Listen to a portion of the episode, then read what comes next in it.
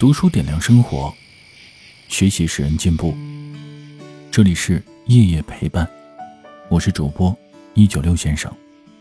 晚上十点钟，我在这里向你问好。楼上那个少女每天放学回到家就会弹钢琴，弹得很差劲。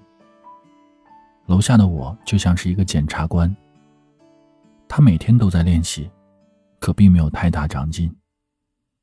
检察官虽未注意到，但少女一定是在慢慢的、慢慢的进步着。就像隔了很久之后，再次见到朋友的儿子，感到时间飞逝，仿佛一眨眼他就长大了。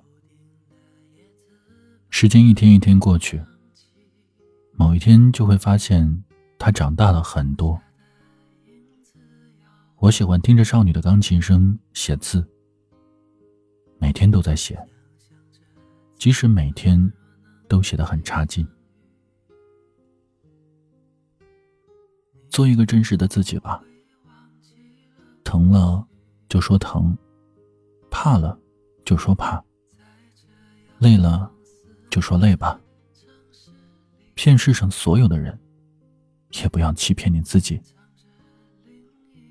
是不是很好奇我为什么会叫这个名字呀？因为它代表了我的。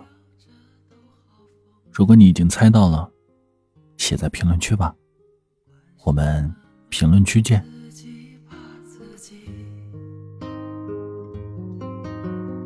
我